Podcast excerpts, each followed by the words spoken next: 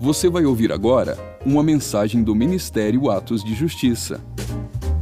Para mais conteúdos como esse, siga o nosso perfil aqui na plataforma ou acesse o canal Atos de Justiça no YouTube. Aproveite e siga-nos também em nossas redes sociais. Que Deus te abençoe poderosamente.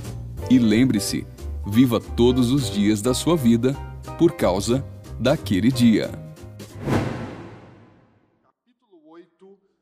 Versos 31 a 36, dizem assim: Disse, pois, Jesus aos judeus que haviam crido nele.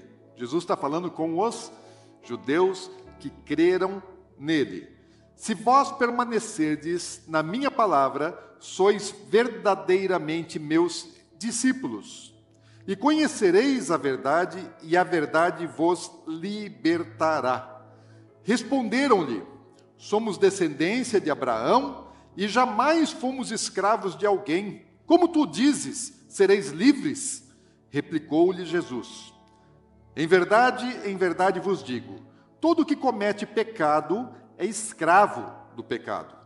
O escravo não fica para sempre na casa, o filho sim, para sempre. Se, pois, o filho vos libertar, verdadeiramente sereis livres. Muitos conceitos importantíssimos aqui, fortes, profundos nesse texto. Se nós continuássemos aqui a leitura, nós, nós veríamos que que aqueles que, os destinatários dessa palavra, eles creram em Jesus, creram na sua pregação, creram na sua doutrina, porém eles creram de maneira superficial, eles não aprofundaram, ainda que crentes, naquilo que Jesus estava ensinando, ministrando, eles ainda não eram discípulos. Existe uma diferença entre você ser crente, você crer, e você ser um discípulo com uma vida completamente entregue ao Senhor. E me parece que essa é uma realidade ainda nos dias de hoje. A igreja do século 21 tem muito disso. Uma igreja, o mundo cristão do presente século, que crê em Jesus, que crê na Sua palavra, que crê no Evangelho, é, não está vivendo talvez no nível de profundidade de andar com Cristo como discípulos. Mais do que crer, nós precisamos é, mergulhar, seguir ao Senhor e sermos dele discípulos. Amém? Jesus está falando a respeito de duas condições. Né? Os seus destinatários aqui, ele está ministrando a respeito de duas classes de pessoas. Nós separamos as pessoas por várias classes entre ricos e pobres, negros e brancos, héteros e não héteros, direita e esquerda, aqueles que têm muitos seguidores na, na, nas redes sociais, enfim, nós temos muitas classificações para as pessoas. Jesus ele usou apenas duas classificações: livres e escravos. Para ele, ou a pessoa ela é livre ou ela é escrava. E tem algo que faz separação entre o livro e o escravo? O que, que distingue um do outro? O que, que torna uma pessoa livre? Ele fala, é o conhecimento da verdade. Repete comigo, conhecimento da verdade. Eu lembro que na minha adolescência, juventude, eu pensava que eu era um cara livre. Eu me achava livre para usar drogas, para ter sexo da maneira como eu quisesse, com quem eu quisesse. Eu achava que ninguém mandava em mim, que meus pais não mandavam em mim, que ninguém mandava em mim. Eu era um jovem, né, fui um adolescente é, bastante independente, bastante rebelde, e eu achava que aquilo era liberdade. Eu buscava satisfazer os meus desejos livremente, no meu conceito. Mas um dia eu conheci o Senhor. E quando eu conheci o Senhor, eu conheci a verdadeira liberdade. Eu descobri que eu era escravo de todas aquelas coisas, eu era dominado por aquilo, eu não conseguia satisfazer as minhas necessidades, eu não conseguia me completar sem aquelas coisas, ou seja, eu era escravo daquilo. E eu conheci a verdade que me libertou. A verdade, ela não consiste num, num, num, grupo, num conjunto de ideias soltas ou pensamentos filosóficos. A verdade, ela não é algo relativo. Não depende é, da minha interpretação, da minha opinião. A verdade é algo absoluto. O que é, é, e o que não é, não é. Não depende do que eu penso, não depende do que eu acredito. A minha opinião não muda uma verdade. Por exemplo, se eu acreditar que a Terra é plana, faz disso a Terra plana? Não. E se eu acreditar que a Terra é redonda, faz disso a Terra redonda? Também não, porque não depende do que eu penso, não depende do que eu acredito, não depende das minhas interpretações, depende daquilo que verdadeiramente é. Ou seja, em outras palavras, não existem duas verdades, a verdade é única, uma só verdade. Conheça eu ela ou não. Seja a verdade conhecida de muitos ou de poucos ou não, ela é única. E o que é a verdade? A verdade, nós poderíamos buscar várias definições na própria palavra de Deus, mas eu tento traduzir como é, é um poder dinâmico de Deus para administrar, governar, sustentar tudo aquilo que Ele criou. A verdade é aquilo que Deus determinou como funcionamento, como algo, como direção, como, como as coisas devem ser. Isso não depende do meu achismo. É o que Deus determinou, o que Deus estabeleceu, o que Deus fez, isso é a verdade. E onde é que eu conheço a verdade? Como é que eu vou saber o que é verdade? Quem gosta de ser enganado? Quem gosta de alguém mentir para você na sua cara e você é, fica feliz quando a pessoa está mentindo para você, está te enganando. Ninguém gosta. Você quer verdade. Você quer saber a verdade, você quer conhecer a verdade, você não gosta de ser enganado. Agora, onde é que você vai conhecer a verdade? Através dos comentaristas dos telejornais, da mídia, dos livros de filosofia, tem tanta coisa lá com aparência de sabedoria nos livros de filosofia. Na verdade, nessas fontes, você só vai encontrar opiniões, pensamento de pessoas que, ainda que possam parecer lógicas, bonitas, sábias, podem estar completamente longe da verdade. Podem ser engano, podem ser absoluta mentira. Por exemplo, aqui nesses dias nós estamos orando a respeito do conflito entre a Rússia e a Ucrânia e, e nós recebemos muitas informações, não apenas dos das bombas que caem, das pessoas que morrem, do número de refugiados, isso são dados. Mas nós recebemos informações sobre o pano de fundo né, que está por trás dessa guerra, as causas, as razões, o porquê da Rússia atacar, é, quais os interesses dos Estados Unidos, da OTAN, dos aliados da Rússia, dos aliados do outro lado. Então, é, e nós não sabemos, temos tantas informações, porque um lado diz uma coisa, outro lado diz outra, você não sabe em quem você acredita. Porque quando começa uma guerra, a primeira vítima fatal de uma guerra é a verdade.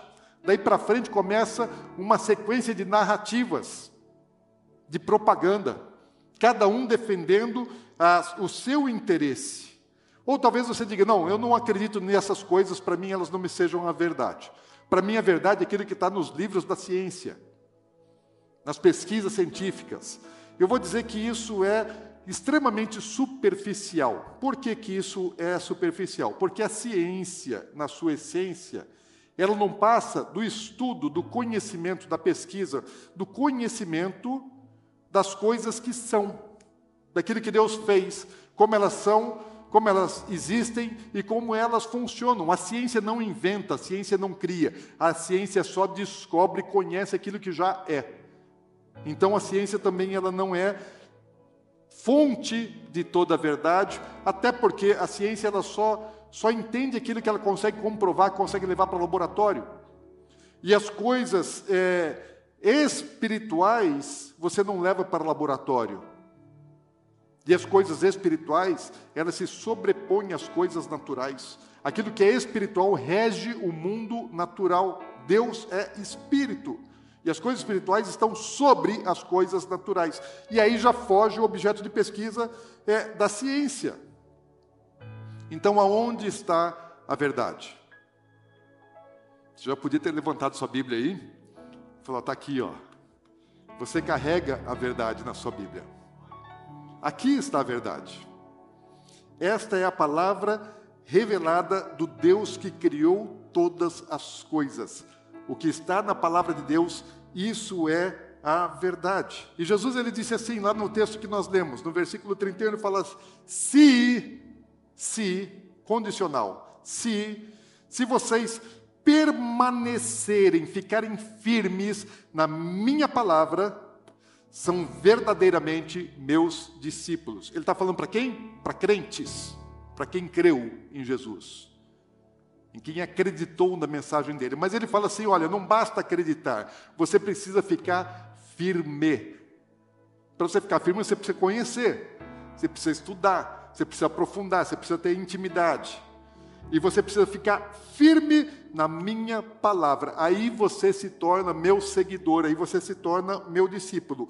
Então, só então, conhecerão a verdade e a verdade vos libertará.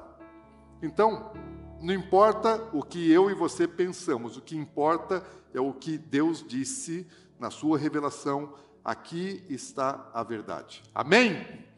Glória a Deus. Então, gente, é impossível eu ser um discípulo de Jesus sem andar firme na palavra dele. E é impossível eu ser livre sem eu conhecer viver a palavra e ser discípulo de Jesus. Só crer não é suficiente. Eu preciso ser discípulo, porque só depois que eu estou firme na palavra, que eu me torno discípulo dele, aí eu conheço a verdade, só então eu vou conhecer, ter relacionamento íntimo, profundo com a verdade. E é isso que me liberta. Amém? Nós só somos livres quando nós seguimos verdadeiramente a Jesus e conhecemos a verdade. Enquanto isso não acontece, eu estou preso, estou aprisionado por muitas formas, muitas maneiras, ainda que eu não tenha nem entendimento a respeito disso. Agora, e o mundo? Jesus está falando aqui para judeus que creram nele e que ainda não eram discípulos. E o mundo? O mundo que nós vivemos o mundo conhece a verdade, o mundo vive a verdade? Não. Muito pelo contrário, o mundo que nós vivemos, ele, ele está mergulhado na mentira e no engano. Por mais que o homem ele avance cientificamente e tecnologicamente, isso não faz do homem conhecedor da verdade. Ele pode avançar o quanto for na ciência e na tecnologia. Isso não faz ele se tornar conhecedor da verdade. Aliás, a Bíblia já havia dito, já havia profetizado, as, as profecias bíblicas já anunciaram, há mais de 2.500 anos atrás, que haveria avanço do conhecimento científico nos últimos anos. E, e na, mesma, é, é, na mesma época que haveria o avanço do conhecimento científico, também foi profetizado que haveria um declínio moral e espiritual da humanidade, ou seja, desconhecimento da verdade. Aumenta o conhecimento científico aumenta a tecnologia, mas o homem sabe menos da verdade, está mais envolvido com a mentira. Ou seja, uma coisa não atrai a outra, ao contrário, estão andando em sentidos opostos. Porque através dos séculos, especialmente dos últimos séculos e das últimas décadas, a humanidade tem procurado criar a sua própria verdade, abandonar a verdade de Deus e criar a sua própria verdade como se isso fosse possível. E muitos pensadores é, da antiguidade e alguns mais recentes é, conduziram e vêm conduzindo a humanidade nesse caminho é, que mais distancia o homem da verdade do que os aproxima. Poderia citar aqui muitos pensadores, muitos filósofos, por exemplo, há, há cerca de 400 anos atrás, René Descartes ele, ele colocou o homem no lugar de Deus, no centro do universo. Até a época dele, Deus sempre foi o centro do universo, de tudo aquilo que existia. Mas ele fez uma inversão, ele pegou assim, ele não, ele não excluiu Deus. Ele só tirou Deus do lugar que lhe pertence e colocou o homem no centro no interesse de todas as coisas. A sua influência não foi para eliminar Deus do pensamento filosófico da humanidade, mas para fazer com que Deus fosse feito a nossa imagem e semelhança de maneira que nos agrade, um Deus que eu quero, o Deus que eu desejo, o Deus que me satisfaz. Depois dele vieram muitos filósofos relativistas, que o relativismo ele fez o quê? Pegou o certo e o errado e fez assim, nem uma coisa nem outra. Não é nem sim, sim, nem não, não. É talvez. Pode ser que sim, pode ser que não. Ah, isso é relativo. Está certo ou está errado? Depende. Nem certo, nem errado. Sabe que esse tipo de pensamento do relativismo proporcionou assim um descaminho da humanidade terrível, porque o homem perdeu a noção do bem e do mal. As duas coisas começaram a se fundir. Preparou o caminho, por exemplo, para que um homem que nasceu homem, varão, ele pudesse pensar assim: não sou homem, eu sou uma mulher. Relativizou a própria identidade orgânica que Deus criou, que Deus formou o ser. Ah, eu não sou mulher, eu sou homem. Nasceu mulher, mas pensa que é homem. E o relativismo ele proporcionou esse caminho. Sabe que é, nos, nos, últimos, nos últimos dias, até agora, especialmente nesse tempo de pandemia, até a ciência, até a ciência, ela, ela perdeu os seus fundamentos porque a ciência sempre se baseou naquilo que é comprovado, aquilo que é irrefutável. Mas ultimamente a ciência ela, ela perdeu o seu fundamento e hoje quem mais fala de ciência não são os cientistas. Quem mais fala de ciência é classe política e jornalista. Eles dizem o que é ciência. E aí do cientista que disser alguma coisa diferente do que eles pensam. Porque o cientista que falar diferente, ele é cancelado e tem a sua reputação rechaçada. Talvez dos pensadores que influenciaram a humanidade, o pior deles tenha sido Karl Marx. Karl Marx é, é o ídolo da esquerda, o pai do comunismo, do socialismo. E se você conhece um pouquinho da história dele, foi um homem totalmente fracassado. Karl Marx, pessoalmente, familiarmente, foi um homem fracassado. Em 64 anos de vida que ele teve nessa terra, ele nunca conseguiu sustentar a própria família. Ele nunca conseguiu ser provedor da própria casa. A sua mulher trabalhava e sustentava a casa enquanto ele ficava escrevendo. Nunca teve nada, nunca proporcionou conforto, segurança para o seu lar, para a sua própria família. E a mulher que tanto investiu, que trabalhou para poder sustentar Karl Marx, depois ele ainda traiu a mulher, traiu com outras mulheres, e ainda pegou patrimônio, coisas, é, objetos de família dela, e tentou depois vender para poder fazer dinheiro em cima disso. No seu velório tinha somente 11 pessoas. Um cara fracassado, gente. Porém, apesar de ter sido assim esse insucesso total, continua sendo influenciador de muitos líderes políticos e economistas, pensadores, filósofos. Eu não sei como é que pode um fracasso desse influenciar a gente na área econômica, que não conseguiu administrar a economia pessoal.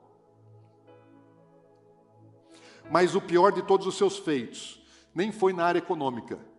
O pior de todos os seus feitos foi idealizar um mundo sem Deus, porque o fundamento, a base da esquerda é ateísmo. Deus, nós não precisamos dele. Os valores, os princípios, a verdade de Deus não interessa. Nós criamos a nossa verdade e caminhamos por um, por um sentido diverso daquilo que Deus disse. Nós não precisamos de Deus. E no extremo desse pensamento, que era o caso de Karl Marx e muitos dos seus seguidores, é ateísmo absoluto. Deus não existe, pronto, acabou. Mataram Deus. Então, o mundo que nós vivemos hoje, ele é fruto, ele é resultado de todos esses, esses pensadores malignos. E o mundo, ele perdeu o significado real para um sistema imaginário. Abriu mão daquilo que é real, daquilo que é verdade, e trocou o real por algo imaginário, algo da mente, algo do pensamento é, do homem, influenciado pelas trevas, mas que está longe da realidade. Porque o que é realidade? A realidade é: existe um Deus, Criador dos céus e da terra. Existe um Deus que está sobre tudo, que está sobre todos que governa, que conhece cada molécula do seu corpo, cada átomo de todo o universo, que sabe tudo e que criou leis, criou leis físicas, leis naturais para o funcionamento de tudo aquilo que é físico e material. Ele criou as leis, lei de gravidade, e todas as leis naturais, todas as leis físicas, Deus criou para quê? Para reger o universo. Mas Deus não criou apenas leis físicas, leis, Deus criou leis morais e criou leis espirituais para reger tudo aquilo que é espiritual e para reger a forma de vida do ser humano. Porém, o homem ele, ele está criando um mundo imaginário segundo o seu conceito e cada vez mais virtual e menos real. E tentando fazer disso como se fosse o mundo real, como se isso fosse o mundo verdadeiro, ainda que completamente desprovido de qualquer sentido. É isso que nós estamos vivendo. Apesar do avanço da ciência, apesar do avanço da, da tecnologia, é isso que nós estamos vivendo nesses dias. E o mundo atual ele tem os seus falsos deuses. Quem são os deuses desse mundo? Muitos. Né? O dinheiro, por exemplo, Mamon. Mamon é o pior, mais terrível falso Deus que existe, que aprisiona, amarra as pessoas em, em conceitos é, materialistas errados, fora dos valores e princípios de Deus, gera apego, consumismo desenfreado. A própria ciência e tecnologia é, são os falsos deuses, ainda que a ciência, como eu já disse aqui, é, é simplesmente a pesquisa, o, o conhecimento daquilo que Deus fez, que Deus criou, como é que as coisas são e funcionam. A nossa sociedade moderna, ela aprendeu a pensar de uma maneira egoísta, de satisfação do bem-estar do eu. O homem no centro de todas as coisas, eu preciso ter bem-estar e eu preciso consumir tudo, de tudo que tem para oferecer. É compra, compra, compra, comprar, comprar, comprar, consumir, consumir, consumir. Nunca está satisfeito com nada. O que isso tem a ver com cristianismo? Me responda. Esses valores e esses conceitos do mundo, o que tem a ver com aquilo que Jesus ensinou? Onde nós achamos isso na palavra de Deus? Não se acha. Por quê? Porque esse é um mundo de engano, porque esse é um mundo de mentira. Isso não é a verdade. Não foi isso que Jesus viveu, não foi isso que Jesus ensinou quando esteve nesse mundo. A sociedade moderna que se auto-intitula progressista, na verdade, é uma sociedade é, pós-cristã, ou pior do que isso, é uma sociedade anticristã. Nós vivemos um mundo anticristão cristão. Se o mundo já teve cultura judaico-cristã, isso já é praticamente coisa do passado e está se acabando. Talvez nem mesmo na Idade, na idade Média, no período das trevas, o mundo esteve tão mergulhado em densa escuridão e cegueira espiritual. Talvez nós estejamos vivendo os piores dias da humanidade na Terra do ponto de vista de conhecimento da verdade. Nossa sociedade, entenda isso. O mundo que está ao nosso redor é um mundo neopagão. O que é isso? Do ponto de vista bíblico. Se você vai para a Bíblia, especialmente no livro de Apocalipse, está falando a respeito dos últimos dias.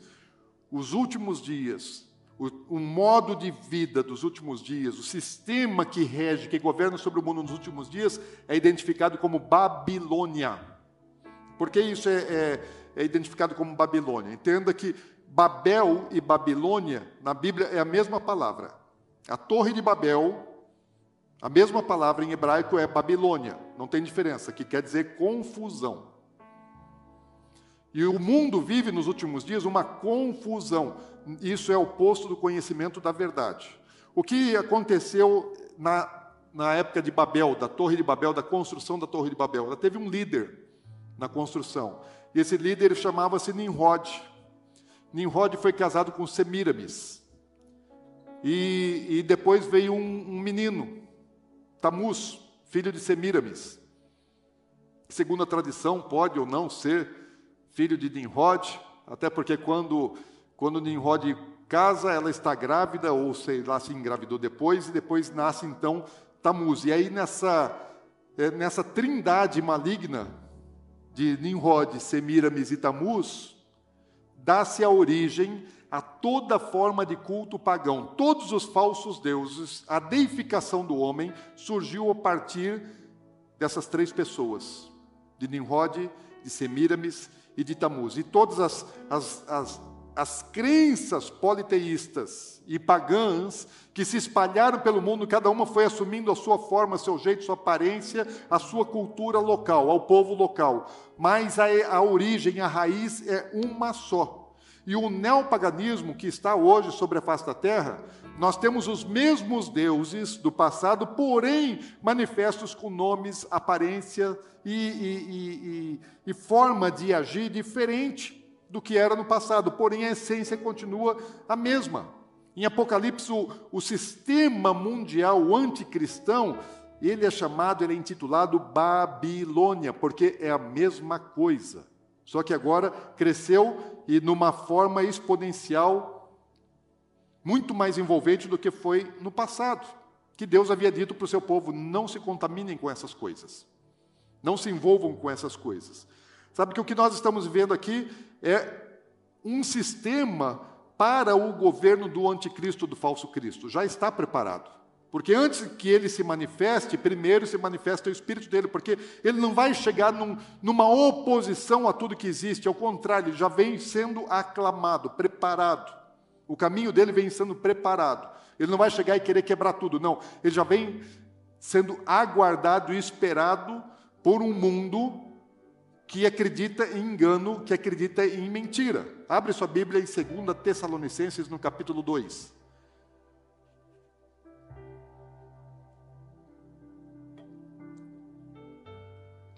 2 Tessalonicenses capítulo 2, a partir do verso 9, diz assim: Esse homem virá para realizar o trabalho de Satanás, com poder, sinais e falsas maravilhas, e com todo tipo de mentira perversa para enganar os que estão caminhando para a destruição, pois se recusaram a amar e acertar, aceitar a verdade que os salvaria. Versículo 11. Portanto, Deus fará que sejam enganados, e eles crerão nessas mentiras, e então serão condenados por ter prazer no mal, em vez de crer na verdade. Paulo está falando a respeito dos últimos dias. Paulo está falando a respeito do tempo da regência do governo do anticristo, esse servo de Satanás. De um mundo envenenado, contaminado por pensamentos enganosos, mentirosos, que Deus disse assim: permitiria que o mundo acreditasse na mentira. Por quê? Porque rejeitaram a verdade. O mundo vem rejeitando a verdade. Através dos pensadores, filósofos, de toda a transformação social que o mundo vem atravessando nos últimos anos, o mundo está culminando para um tempo de absoluta escuridão e trevas, desconhecimento da verdade e manipulação do engano da mentira, que esse cara vai ser o maior de todos os mentirosos de todos os tempos. Então, por isso a gente não consegue antecipar, saber quem é ele. Se eu soubesse quem era ele antes dele aparecer, ele não seria enganador ele vai surgir como solução, como um verdadeiro Cristo para todas as religiões, ele vai ser o Messias. Nós vivemos dias em que para ele não interessa a verdade, para ele governar a verdade não pode permanecer.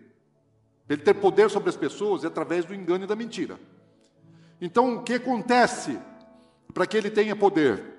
A mentira a, a mentira precisa, ser, é, é, precisa prevalecer e a verdade precisa ser banida. A verdade precisa ser excluída.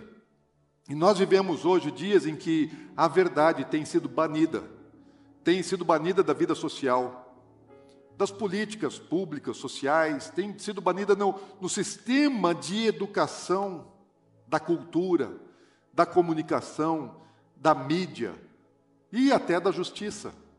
Tudo aquilo que é verdade parece que hoje é, é perseguido. Existe um ódio contra a verdade, um clamor pelo engano. Esses dias, agora, acho que foi essa semana ou na semana anterior, eu vi uma, uma notícia. Teve uma nadadora aí numa competição mundial que ela chegou em segundo lugar. Só que quem chegou em primeiro lugar era um atleta trans. Alguém que nasceu homem, que depois disse que não era homem, que disse que era mulher e agora compete né, na natação feminina. E a nadadora que chegou em segundo lugar, ela, ela disse o seguinte na sua mídia social: fala, eu perdi para uma competidora que biologicamente é um macho. Ela falou mentira. O que é que fizeram? Cancelaram as suas redes sociais. Ela é perseguida. Por quê? Porque falou isso. Ela falou a verdade, gente. Só falou a verdade, nada além da verdade. Porém, a verdade não pode ser dita, ela é perseguida. Então, é, tudo que você falar que é diferente daquilo que eles querem que o mundo acredite, gera perseguição, cancelamento. A verdade não interessa, gente. Então, por favor, não acredite em tudo aquilo que a mídia diz. Não acredite em tudo aquilo que as grandes organizações dizem porque talvez a verdade esteja exatamente no oposto daquilo que eles estão dizendo. Por quê?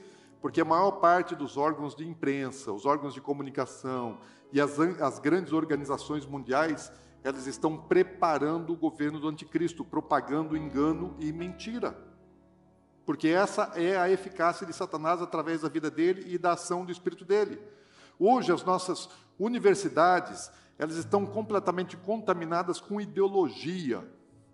Antes você chegava na universidade e você já era doutrinado. Hoje já nem é mais na universidade. Às vezes, lá no ensino infantil fundamental já começa a doutrinação. Por quê? Porque os professores já foram doutrinados. Sentaram no banco da faculdade, foram doutrinados e agora estão doutrinando as criancinhas. Porque o ambiente é contaminado. Por um viés anticristão, antibíblico, por ideologias, pensamentos, doutrinas que são contrárias à verdade. Organizações como a própria ONU, que deveria ser para o bem, Fórum Econômico Mundial, que deveria ser para o bem do planeta, são organizações que estão preparando o governo do anticristo. A ONU não é boa. Nenhuma dessas grandes organizações é boa. Não acredite. Não acredite nas coisas que você ouve. Acredite naquilo que a Bíblia diz. Compare com a palavra, compare com a palavra. Conheça a palavra, compare com a palavra. É só isso que é verdade. Agora, e a igreja dentro desse contexto todo? Falei um pouco do que, do que estava acontecendo ali naqueles. É, ouvintes de Jesus no mundo de hoje, e a igreja? Vou dizer assim, uma, uma forma de enxergar a igreja nesse tempo, eu vejo a igreja exilada em Babilônia. Por quê? O sistema que governa o mundo, não apenas uma região, um lugar. Babilônia não é uma cidade, não é uma nação. Babilônia é um sistema. Já foi uma cidade, já foi uma nação. Mas é, um, é, um, é, é, é o nascedor, é o berço do paganismo de um pensamento contra Deus, de uma oposição a Deus, que começa lá em Nimrod, que foi o primeiro Deus babilônico. No final dos tempos, o mundo todo é Babilônia. E a igreja está dentro. É muito semelhante àquilo que a gente conhece na história de Israel. O que, aconteceu lá no passado?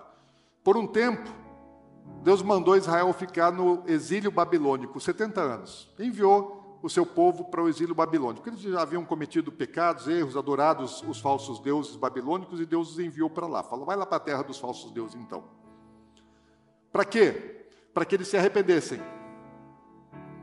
Para que eles voltassem às suas raízes, para que eles voltassem à sua origem. Aí, quando muitos dos judeus chegaram lá em Babilônia, ao invés de ascender a paixão, o patriotismo, o nacionalismo e os seus valores, os seus conceitos, porque eles entraram numa cultura diferente, eles tinham uma cultura, que eles receberam através dos seus antepassados. Eles tinham padrões, leis, mandamentos, o que podia fazer, o que não podia fazer. Eles chegam em Babilônia, é uma cultura completamente diferente. Na cultura deles existia um único Deus. Agora chega em Babilônia, existe um panteão de deuses sendo adorados. Todo tipo de ídolo, todo tipo de coisa. As coisas que, que em Israel eram erradas, lá em Babilônia era permitido. E o povo, ao invés de chegar lá e ser luz no meio das trevas, eles acabaram se contaminando. Se acultuaram com o sistema babilônico. Mais ou menos assim. Deus queria que eles fossem lá para o meio dos morcegos, enviou as andorinhas no meio dos morcegos. E chegaram lá e eles dormiram de cabeça para baixo. Receberam aquela cultura, se contaminaram. Nem todos. Você vê lá, é, por exemplo, lá em Daniel, Sadraque, Mesaque e Abednego, quando Nabucodonosor manda fazer a estátua e manda que todos se prostrem, eles falam, nós não vamos nos prostrar. Por quê? Porque eles tinham é, o entendimento que existe um só Deus e nós não cultuamos, porque a, a, a Torá manda não adorar falsos deuses, manda não se prostrar diante de outros deuses. Eles falam, nós não, não vamos nos prostrar. Mas é interessante que só tem três que ficaram em pé. Cadê o resto dos judeus? Foram milhões. Quantos não se prostraram? Por quê? Pressão, medo. Se você não se prostrar, você vai morrer. E para que você se autopreserve, então você precisa aceitar aquele sistema. E muitos se envolveram com aquele sistema, aceitaram aquele sistema e ficaram parecidos com Babilônia. Aí chega o tempo deles voltarem. Venceram-se os 70 anos de cativeiro. E agora, glória a Deus, é o tempo de voltar. Sabe o que, que acontece? Volta uma turminha. Era para todo mundo voltar. Só que se deram bem. Eles se casaram, tiveram filhos, cultivaram, construíram, abriram negócios, abriram lojinha, Estão vendendo para os babilônicos, para o mundo inteiro, porque era, ali era o centro do mundo, a capital do mundo. É o lugar econômico, é o centro econômico do planeta. Então, aqui é o melhor lugar. Para que, que eu vou voltar? Aqui está bom. Que nem hoje tem um monte de judeu lá em Manhattan. A Bíblia diz que eles vão voltar para Israel. Mas a terra prometida deles parece que é Manhattan e não, e não Israel. Então, naqueles dias, os judeus estavam ali, não felizes, realizados, satisfeitos, prosperaram, porque todo lugar que o judeu vai, Deus os prospera. Não importa onde eles estejam, Deus os prospera. E eles prosperaram em Babilônia e não quiseram voltar. Uma pequena parte do povo judeu voltou do exílio, do exílio. Então, o que eu vejo hoje? Eu vejo a igreja que não pertence a esse mundo, nós não somos de Babilônia, estamos exilados numa terra estranha chamada Babilônia, cercados de um sistema neopagão. Tudo ao nosso redor é neopagão, é anticristão. Nós vivemos em um mundo que não está interessado em Deus e nos seus mandamentos, não está interessado na verdade de Deus. O nosso planeta não acredita nisso, não quer isso. Agora, Dentro desse conceito que nós somos uma igreja exilada em Babilônia, espiritualmente é isso que está acontecendo. Quanto tempo você passa em contato com a verdade? Porque o que diferencia o livre do escravo é o conhecimento da verdade, amém? Quanto tempo você passa em contato com a verdade? Quanto tempo da sua vida você passa lendo a Bíblia? Quanto tempo da sua vida você passa lendo um bom livro cristão, se instruindo numa revelação da palavra de Deus que Deus concedeu a muitos dos seus servos nessa terra? Quanto tempo do seu dia a dia você passa pensando nas coisas do reino de Deus, interessado nas coisas dele? Quanto tempo você consegue passar num culto adorando de coração a Deus? E com o coração aberto, sendo ministrado para receber uma palavra de instrução abençoadora para a sua vida, sem olhar para o seu celular, sem se distrair olhando para o celular. Quanto tempo? Quanto tempo você passa em contato com a verdade? E quanto tempo você passa em contato com a mentira? O que, é que vai te influenciar mais? Aquele que você der mais atenção. Quanto tempo você passa em contato com a mentira? Assistindo filmes, seriados que foram produzidos nos porões do império das trevas, com mentes completamente conduzidas por pensamentos malignos, influenciados literalmente por Satanás. Quanto tempo você passa assistindo televisão ou ouvindo, vendo vídeos de influenciadores que não possuem nada do Espírito Santo em suas vidas, muito pelo contrário, são ninhos de demônios que proferem aquilo que o coração está cheio, e o coração está cheio de coisas malignas. Quanto tempo você passa ouvindo ou repetindo canções que exaltam aquilo que a Bíblia chama de pecado, ou ainda pior, que exaltam falsos deuses, Exus.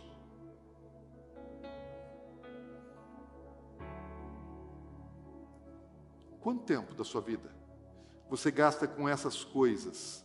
Quanto tempo da sua vida você ocupa a sua mente com coisas que não trazem nenhuma edificação espiritual? Você está tendo mais contato com a verdade ou você está tendo mais contato com a mentira? Eu vou dizer para você que você vai acreditar naquilo que você tiver mais contato. Aquilo que você dedicar mais tempo é o que vai te influenciar. E eu sei, eu entendo, que resistir a isso tudo, resistir a esse sistema babilônico não é fácil, mas vai piorar. Porque as profecias dizem a respeito disso: o mundo não vai melhorar, cada dia vai se tornar mais difícil. A igreja está sendo é, pressionada por todos os lados a se adequar aos padrões desse sistema. A igreja está sendo pressionada para se dar bem, e eu digo igreja, não é o templo, não é a, a denominação, a igreja somos nós, individualmente, coletivamente, nós somos igreja. E nós estamos sendo pressionados para nos darmos bem dentro desse modelo, dentro desse sistema. Entenda uma coisa: Jesus não disse que era para você vencer no mundo, para você ser um vencedor no mundo. Ele falou que é para você vencer o mundo. Ou seja, você luta e vence. Contra não é junto, é contra o mundo. Você vence o mundo, ele é seu inimigo, ele é seu adversário. Ele quer te engolir, ele quer te tragar. Mas nesses dias, a sedução do pecado, as ofertas desse mundo, elas são cada vez mais envolventes, mais difíceis de você escapar daquilo que está ao seu redor. Porque o mundo te oferece muitas coisas que são aprazíveis, desejáveis e tenta fazer com que você seja politicamente correto. Quando a Bíblia diz que nós temos que ser biblicamente corretos, eu não tenho nenhum interesse em ser politicamente correto. Não estou falando de política partidária, estou falando assim de conceitos, de valores. Eu quero ser biblicamente correto, eu não quero que, que a sociedade, eu não quero que as pessoas me aprovem, eu quero ser aprovado por Deus. E para ser aprovado por Deus, eu não preciso agradar aquilo que o mundo quer que eu faça, eu não preciso ser conforme o mundo. Ao contrário, não posso assumir a forma do mundo. Eu tenho que mudar a minha mente ser conforme a mente de Deus. E se e se nós é, é, é, nos dobrarmos a esse sistema do mundo, se nós nos rendemos a esse sistema de engano, sabe o que, que acontece? Nós perdemos a verdade nós nos afastamos, distanciamos da verdade, só que o que nos salva é a verdade. Lá em 2 Tessalonicenses, Deus fala claramente assim, através da boca de, de, de Paulo, que a rejeição da verdade os leva para a condenação, rejeitaram a verdade que os salvaria. Então, a salvação nós só temos na verdade. Então, é, nós não podemos nos moldar a esse sistema do mundo, Só que quando nós não nos amoldamos, o que acontece é que nós entramos em choque. Nós andamos na contramão, nadamos contra a correnteza, porque esse mundo é hostil a Deus. Então, nós sempre que formos ser biblicamente corretos, sempre que nós buscarmos a verdade, proclamarmos a verdade, vivermos a verdade, anunciarmos a verdade, nós vamos ser rejeitados, criticados, perseguidos. E eu vou dizer que esse é o caminho profético da igreja dos últimos dias, porque a Bíblia fala a respeito disso. Quem não se dobra, primeiramente é rejeitado, discriminado, segregado e perseguido. E esse, e esse negócio ele vai aumentar tanto assim que hoje a perseguição é ideológica, mas logo ela vai deixar de ser ideológica e vai ser uma perseguição física. E muitos serão martirizados conforme as profecias bíblicas dizem. Nós estamos vivendo no exílio, Estamos no meio de Babilônia, mas isso não é a nossa terra. Essa não é a nossa casa, esse não é o nosso lugar. Todo exilado ele deveria desejar uma coisa. O que que o exilado precisa querer? Voltar para casa. O coração do exilado assim, eu quero é voltar para casa, eu não estou em casa, isso aqui não é minha terra. Aqui não é o meu lugar, eu tenho um lugar, eu tenho uma origem. O povo judeu que estava lá, muitos deles choravam, clamavam, eles queriam voltar para Israel, eles queriam voltar para Jerusalém, muitos queriam desejavam voltar, aqueles que tinham coração alinhados, eles queriam voltar para a sua terra. Eu estou na terra do exílio, eu estou na terra de um cativeiro, mas eu preciso voltar, eu quero voltar, vai chegar a hora e eu vou voltar para casa. Esse é o coração, esse é o coração de quem entende as coisas. Eu não me apaixono. Aqui no exílio não é o meu lugar, aqui não é o lugar de eu me dar bem, aqui não é o lugar de eu faturar, aqui é o lugar de eu influenciar, de eu ser luz e ser sal.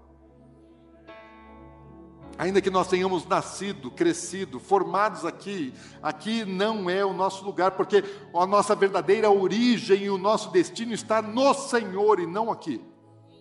Nós viemos do Senhor, fomos gerados nele antes da fundação do mundo e nós retornaremos para ele. Nós estamos a caminho da nova Jerusalém.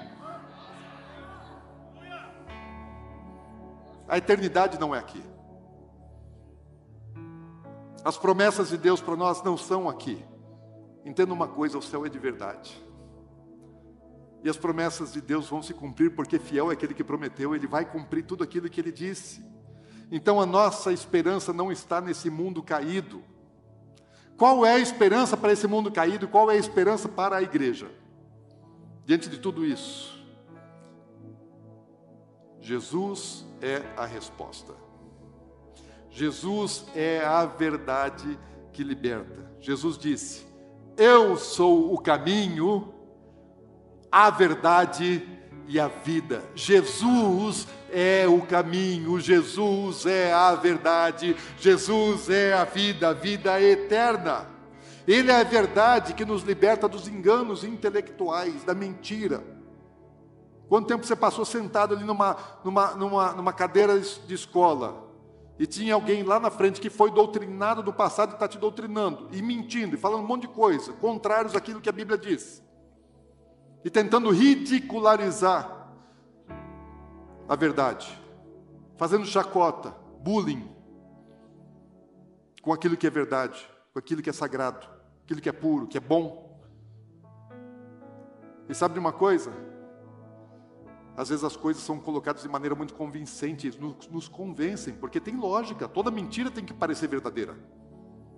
A boa mentira é aquela que parece verdade. O falso precisa parecer verdadeiro, e só existe falso porque existe verdadeiro. Mas Jesus é aquele que nos liberta desse tipo de engano, Jesus, a Bíblia diz assim, olha, lá em Romanos 12, versículo 2, fala assim: Não vos conformeis com esse século, ou seja, não assumais a forma, o modelo, o padrão desse tempo, não assuma essa forma, não assuma esse modelo. Seja diferente. Como? Transformando a vossa mente, transformando o vosso entendimento, isso é arrependimento mudando a sua mente, não pensando segundo o sistema do mundo, mas pensando segundo o sistema do reino dos céus que está revelado nesse livro. Isso é a verdade. Então eu preciso crer na verdade, não na mentira, não no engano. E Jesus me liberta disso. Quando eu pego ela e fico firme nela, medito nela, ela arranca o engano, arranca a mentira e ela ministra em mim aquilo que é puro, verdadeiro, sagrado, real. Jesus ele é aquele que nos liberta é, do pecado. O pecado ele escraviza. Falei que quando eu era antes de conhecer Jesus, eu eu vivia no pecado e não sabia. E a vida de pecado é uma vida desgraçada, gente. E a vida de escravo é terrível. Eu lembro que quando eu estive no Senegal, ali pertinho de Dakar, tem um porto onde os escravos eles eram embarcados para serem vendidos depois nas Américas. O que, que acontecia naquele tempo lá? As próprias, as próprias tribos ali da, da África, né, ela tinham muitos é, é, africanos que eles saíam para escravizar, para é, capturar outros africanos de outras tribos e vendê-los aos mercadores de escravos. Quem ia lá no, na, na selva, nas tribos, nas aldeias, capturar os, os negros não eram os brancos, eram os próprios negros. E aí eles capturavam, traziam para o porto, onde estavam ali os mercadores de escravos, e eu, eu conhecia aquela estrutura onde eles eram recebidos, uma estrutura grande, mas muito, muito deficitária. E ali eles chegavam e passavam um, um período de quarentena, fechados, quase que sem comida, sem condições quase que nenhuma, para que aqueles que estivessem enfermos morressem primeiro e fossem separados. Então, quando um ficava com febre, ficava doente, já era separado do resto dos demais. E os que sobreviviam naquela quarentena, que mostravam que eram saudáveis, esses eles eram vendidos para os mercadores que chegavam nos seus navios. E aí eles eram embarcados naqueles navios. E aqueles que tentavam fugir, eles eram é, é, é, mortos ali. Naquele momento tinham muitos tubarões naquele, naquele lugar, até hoje ainda tem. E quando eu estava ali naquele lugar, ali no Senegal, eu ficava pensando assim: como foi terrível aquele tempo e como foi terrível a escravidão. Só que muito pior do que aquele tipo de escravidão é a escravidão do pecado. Porque você nem sabe o quanto você se torna rebelde contra Deus e dominado por Satanás. É uma prisão.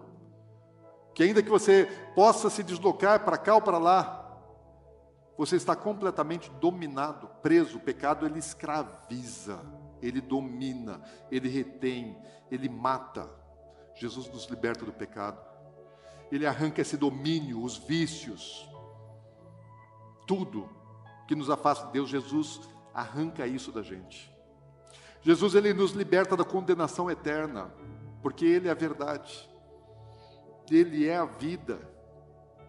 Todos aqueles que rejeitam a verdade, lá no texto de 2 Tessalonicenses capítulo 2 fala assim que aqueles que rejeitaram a verdade, eles eles creem em mentiras, acreditam na mentira e então serão condenados exatamente por é, ter prazer no mal ao invés de crer na verdade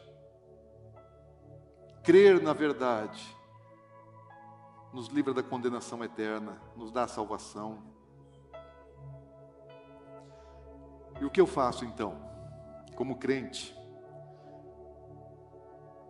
Primeira coisa que eu preciso, como exilado, eu sou um exilado. Você é um exilado. Fala assim: eu sou um exilado. Você é exilado. Nós somos exilados. Nós vivemos em Babilônia, mas nós não pertencemos à Babilônia.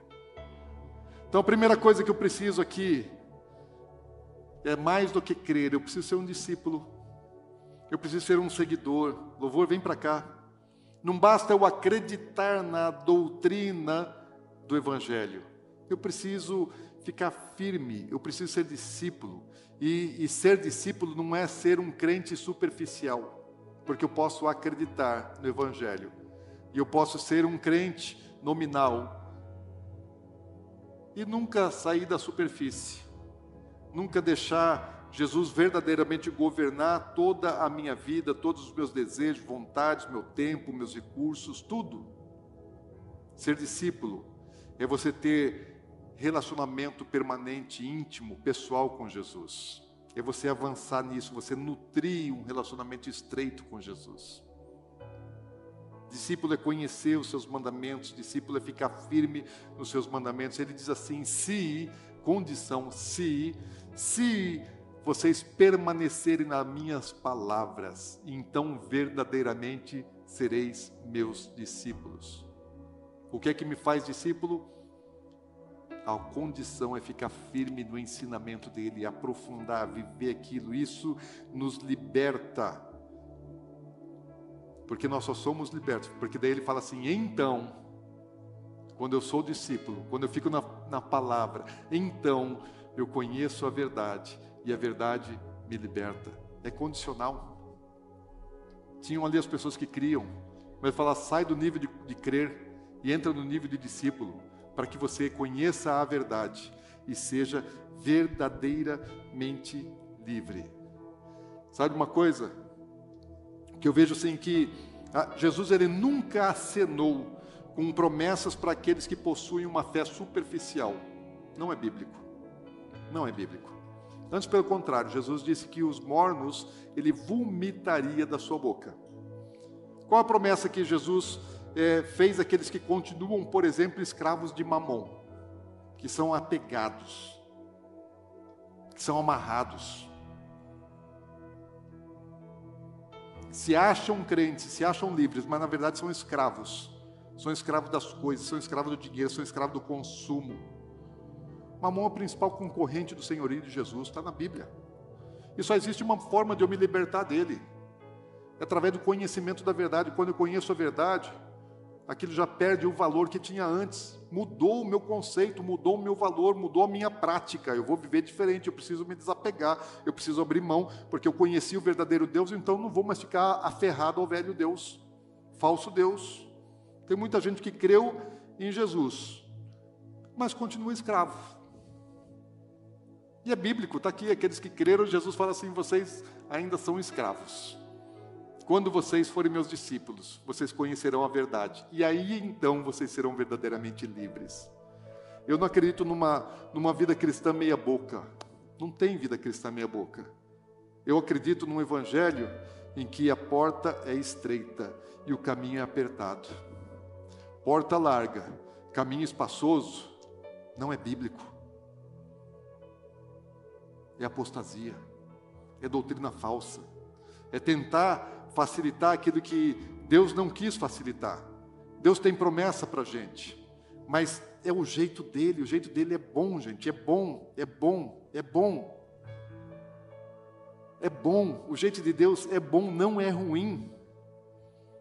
Eu entendo sim que existem fases na nossa vida cristã. Quando eu me converti, quando eu conhecia Cristo, eu me tornei como um bebê na fé. Então você não pode esperar muita coisa de um bebê, você está aprendendo, que nem uma criança. A criança, ela, ela vai para a escola para aprender, ela vai estudar, vai aprender a falar, vai aprender a escrever, vai aprender a ler. Você não pode exigir muita coisa de uma criança, mas a infância é um processo rápido na nossa vida. Nós evoluímos rapidamente na nossa infância. É até engraçadinho você ver é, uma criança falando errado, mas um adulto falar errado, ficar de chupeta na boca e tomando leitinho na mamadeira é ridículo. E a vida cristã não pode ser ridícula. Eu não posso ser criança eternamente, eu não posso ser bebê eternamente, eu preciso evoluir, eu preciso avançar, eu preciso crescer. Todo crente tem que crescer, todo crente tem que se tornar discípulo. Todo crente, e não é discípulo de pessoas, não é discípulo de pastor, não é discípulo de líder, é discípulo de Jesus. Ele é a referência, ele é a referência. Eu sou discípulo dele, você tem que ser discípulo dele. Eu não quero que você seja meu discípulo, eu não chamo você de meu discípulo, porque eu quero que você seja discípulo de Jesus. Eu acredito assim. E a minha oração nesse tempo, a minha oração nesses dias tem sido para que toda cegueira espiritual de Babilônia caia dos nossos olhos, que isso caia por terra, para que a igreja, a igreja de Jesus na terra, começando em mim, começando em nós, ela experimente um tempo de arrependimento, de mudança de mentalidade, de rejeição à mentira e aceitar, crer e viver a palavra, a verdade, porque é ela quem nos liberta, é nela que nós temos vida eterna.